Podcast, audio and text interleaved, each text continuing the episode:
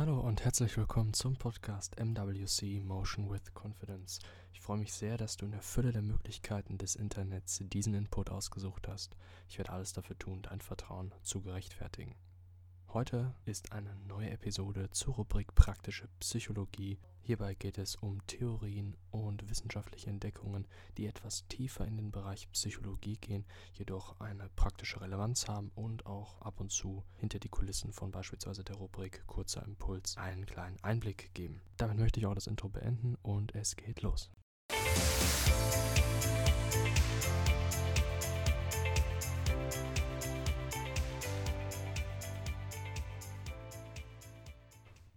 Wie versprochen möchte ich heute den zweiten Teil in praktische Psychologie zum Thema Minderwertigkeiten bzw. Adlers Auffassung von Motivation und den Hintergründen zur Entstehung von psychischen Krankheiten. Und zwar habe ich ja gestern die positiven Merkmale hervorgehoben, dass eine Minderwertigkeit, ob es jetzt eine vermeintliche oder eine ja, individuelle Ansicht von einem selber ist, dass man im Gegensatz zu anderen minderwertig ist, wie er es ausgedrückt hat, oder dass man irgendwelche Nachteile hat, offensichtliche Nachteile durch körperliche oder organische Schädigungen, dass man gerade dort einen Antrieb hat, beziehungsweise einen lebenslangen Antrieb, diese zu kompensieren und woraus im Folgenden großartige Leistungen entstehen. Das ist der positive Teil. Heute möchte ich auf den negativen Teil einkommen, und zwar auch inwiefern Adler Gründe nannte für psychische Erkrankungen. Fangen wir an mit einem Begriff, den ihr bestimmt alle schon mal gehört habt, und zwar ist das der Minderwertigkeitskomplex. Generell war es so, dass ich bin mir nicht sicher, ob er diesen Begriff, Begriff geprägt hat, aber ähm, ich kann mir gut vorstellen, dass er der, einer der ersten war, die ihn wirklich flächendeckend benutzt hat. Während also das Minderwertigkeitsgefühl an sich, aus seiner Sicht, wie eben schon gerade gesagt, als positiv motivierend angesehen wird, also als ein Garant oder ein Faktor für die Weiterentwicklung und das Überleben des Individuums und letztlich auch der gesamten Gesellschaft bzw. der Menschheit, kann es als sogenannter Minderwertigkeitskomplex auch zum Problem werden. Unter einem Minderwertigkeitskomplex versteht man eine chronische, den Menschen in seiner Entfaltung hemmende Ausprägung des Minderwertigkeitsgefühls, also eine Steigerung, eine Potenzierung dieses Gefühls und er entsteht laut Adler, jetzt schon zu einer ersten Ursache komme ich, er entsteht aus einem krankhaften Mangel an Gemeinschaftsgefühl. Das werde ich gleich noch ein bisschen weiter erläutern, also schon mal im Vorhinein.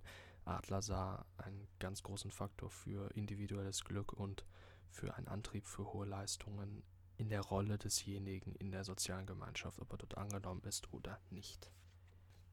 Kommen wir nun zur Entstehung von Neurosen, also einer der zentralen psychischen Erkrankungen. Ähm, diese entwickeln sich nach Adler nicht, wie bei Freud, durch ins Unbewusste verdrängte Konflikte zwischen S und Über-Ich. Zum Thema S über Ich Freud werde ich auch noch in Zukunft übrigens praktische Psychologie-Folgen veröffentlichen. Aber ich denke, du hast da auch schon vielleicht mal von gehört. Also generell halt, er hatte eben gesagt, Sigmund Freud, dass eben ins Bewusste verdrängte Konflikte, vor allem aus der Kindheit, dafür sorgen, die dann eben zufällig rausschießen, quasi im Verlauf des Lebens, dass dadurch psychische Erkrankungen entstehen. Adler war dieser Ansicht nicht, denn laut ihm sind sie zu verstehen als innerpsychische Abwehr von echten oder eingebildeten, da können wir ja nicht immer ganz unterscheiden, Anforderungen, welche die Umwelt an das Individuum stellt. Also dass das diese Abwehr halt ähm, ja, stattfindet an die Anforderungen. Neurotische Symptome dienen häufig dazu, die Person von ihrer Ant Verantwortung für gewisse Lebensanforderungen zu befreien, ohne die Selbstachtung zu verlieren. Also ein Schutzmechanismus quasi. Also man will nicht wahrhaben, dass man etwas nicht kann oder eine Anforderung nicht bestehen kann. Daher kommt der Körper oder die Seele eben und springt sozusagen ein und sagt, hey, jetzt hast du diese Krankheit und davor kannst du dich erstmal verstecken. Beziehungsweise ist ein automatischer Schutzmechanismus, damit du das nicht wahrhaben kannst. Die neurotischen Symptome haben also die Aufgabe, die Entdeckung der vermeintlichen Minderwertigkeit zu verhindern. Jetzt komme ich nochmal auf das eben angesprochene Gemeinschaftsgefühl zu sprechen. Neurosen sind also ebenso etwas wie falsche Anstrengungen, das Minderwertigkeitsgefühl auszugleichen, während der richtige Weg die Integration in die Gesellschaft und der Aufbau von Gemeinschaftsgefühl sei, was Adler halt so sagt. Er hat auch ein Zitat dazu und das lautet: Gemeinschaftsgefühl ist die wahre und unvermeidliche Kompensation für all die natürlichen Schwächen des Einzelmenschen, also die Minderwertigkeiten. Der Mensch ist nach Adler ein von Natur aus soziales Wesen, das alleine kaum in der Lage ist zu überleben. Aus der Geschichte kann man das ja nur bestätigen, vor allem aus der Steinzeit, wo wir uns ja nur in Gruppen zusammengefunden haben, um überleben zu können. Deshalb könnten Wertschätzung, Respekt, Solidarität, soziales Engagement dabei helfen, individuelle Ängste zu lindern, also eben diese Minderwertigkeit als Beispiel, halt eben weniger darunter zu leiden und letztendlich als integrierte, beschützte und geschätzte Mitglieder der Gesellschaft glücksfähig zu werden. Er hat auch ein sehr gutes Zitat so, das es, finde ich, sehr treffend auf den Punkt bringt. Die Erkenntnis und das Gefühl, wertvoll zu sein, die einzige Lösung aus dem stets antreibenden Minderwertigkeitsgefühl, stammt aus der Beitragsleistung zum allgemeinen Wohl, also indem ich selber mich minderwertig fühle, wie es aus seiner Sicht fast jeder tut und das mich auch antreibt, dem kann ich nur entgegenwirken, dass es nicht in eine negative Richtung geht, wenn ich mich sozial engagiere, beziehungsweise in einem sozialen Umfeld mich frei und gut bewegen kann. Der Geist unserer Vorfahren, die etwas zur Wohlfahrt der Menschen beigetragen haben, lebt dauernd unter uns. Also das, was ich eben schon kurz angesprochen habe, eben aus der Geschichte heraus konnten wir auch nur in Gruppen überleben und diese Gene sind laut ihm auch noch in uns vorhanden. Dann hat er auch noch das etwas weitergeführt und auch äh, sogar Bezug genommen auf globale Phänomene und auf generell länderübergreifende oder große Zusammenhänge mit diesem eigentlich auf dem Individuum basierenden Phänomen des Minderwertigkeitskomplexes und zwar Selbstsüchtigkeit, Machtgier und Herrschaftsstreben sieht Adler als natürliche, aber eben falsche Kompensationsversuch der Ohnmachts- und Minderwertigkeitsgefühle. Und das mit fatalen Auswirkungen, also von der individuellen Ebene auf das Gesamtgesellschaftliche. Und zwar führen sie zu globalen Konflikten, wie zum Beispiel auch Kriegen. Und je bedrohter und selbstunsicherer sich ein Einzelner oder eine Gruppe von Menschen fühlt, spricht er nicht nur von einem Einzelnen, sondern auch von Gruppen. Also es gibt da auch definitiv Gruppendynamiken, Gruppenminderwertigkeiten. Also die hat es ja auch schon immer gegeben und die gibt es ja auch immer noch, wo auch ein hohes Konfliktpotenzial vorhanden ist, ohne Zweifel.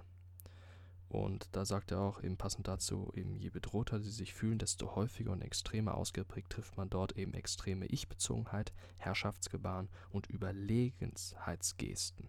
Also eben halt aus dieser Minderwertigkeit heraus dieser Kompensationsversuch, der aber am Ende nicht viel bringt. Und individuelle Charaktereigenschaften wären dann noch Arroganz, Eitelkeit, Überheblichkeit, Selbstüberschätzung, Zorn, Rachsucht und so weiter. Und eben noch einmal, um das auf den Punkt zu bringen, das Individuum versucht damit nur laut Adler auf ungesunde Art und Weise mit seinem Minderwertigkeitskomplex fertig zu werden. Normaler beruflicher Ehrgeiz oder ein Streben nach Leistung, nach Erfolgen hat dabei nichts damit zu tun mit diesem kranken Verhalten. Es geht mehr halt eben um die extreme Ausprägung, zum Beispiel wenn man einfach respektlos mit seinen Mitmenschen umgeht und ähm, ja keine Gesetze, keine Vorschriften achtet und einfach nur seinen eigenen Vorteil sieht, damit aber sich selber und auch die anderen nach unten reißt. Die hintergründlichen Ursachen für dieses Verhalten sieht er ganz klar in der Kindheit. Dass dort eben eine mangelnde Vorbereitung der Eltern auf das Kind für das Kind stattgefunden hat. Da hat er auch vier Typen von Erziehungsarten, die er da heraushebt. Und das sind einmal die gehassten und vernachlässigten Kinder, die autoritär überstreng erzogenen, Kinder mit extrem körperlichen Beeinträchtigungen, also minderwertigen Organen zum Beispiel, oder also halt eben offensichtliche Minderwertigkeiten, die sie halt dann nicht gut ausgleichen, sondern auf eine extreme Art und Weise und verzärtelte, beziehungsweise, wenn man es jetzt heutzutage besser ausdrückt, verwöhnte Kinder. Gerade diese seien am stärksten anfällig für falsche Kompensationsstrategien, sagt er, da die Verwöhnung, meist durch die Mutter, dem Kind eine Idealwelt vorspielt, in der alles ohne jede eigene Anstrengung zu haben sei. So versäumt das Kind Aktivität, Eigeninitiative und Selbstverantwortung zu entwickeln.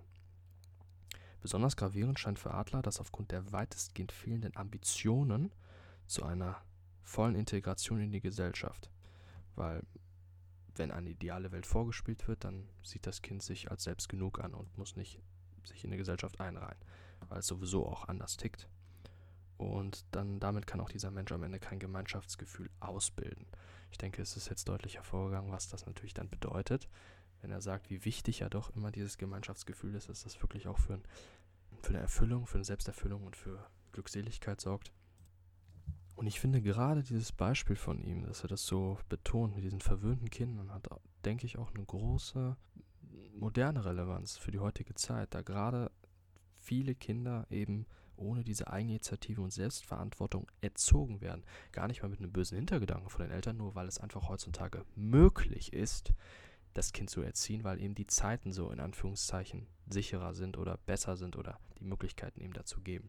Natürlich nicht bei allen. Wir haben auch in unserem Land sehr viele Missstände, auch in puncto von Vermögensverteilung. Aber wenn man jetzt die Mittelschicht oder die Wohlhabende, Wohlhabenderen sieht, die leider immer weniger werden, aber sie sind noch da, dann fällt das schon auf, oder auch in den Schulen bei den Ki Kleinkindern schon, dass da deutliche Anzeichen in Richtung von kompensatorischen Handlungen zu sehen sind, die eben keine ja, guten Aussichten auf die Zukunft stellen, weil halt eben auch die Lehrer da nicht die Handhabung haben, weil sie sind Wissensvermittler und keine Charakterformer, was ich sehr schade finde. Ich denke, das ist ein gutes Abschlusswort. Nochmal mit meiner eigenen Meinung das zu beenden. Und zwar denke ich, dass die Bildung und das Bildungssystem hier ganz klar in der Pflicht ist. Nicht hier Adlers Ansatz als zentralen Punkt zu sehen und als volle, völlige Wahrheit. Das ist auch nur eine These. Aber ich denke, dass es mindestens auch abgewandelt eine Relevanz hat. Und selbst wenn es nicht ganz so ist, eins bleibt dennoch ein Fakt, den man einfach nicht bestreiten kann, dass die Kindheit eine so unglaublich entscheidende Zeit ist im Einfluss auf den Charakter und auf die spätere Persönlichkeit und damit nicht nur für das Individuum, sondern für die gesamte Gesellschaft und damit für die Zukunft der Menschheit. Aber das erneut. Ich freue mich sehr, dass du diese Episode bis zum Ende gehört hast. Ich möchte noch kurz meine Kontaktdaten geben für eventuelles Feedback oder Vorschläge, was ich mal ansprechen soll. Meine E-Mail ist info at motion-confidence.com. Meine Website ist www.motion-confidence.com und ihr könnt mich auf Instagram erreichen auf at motion-confidence.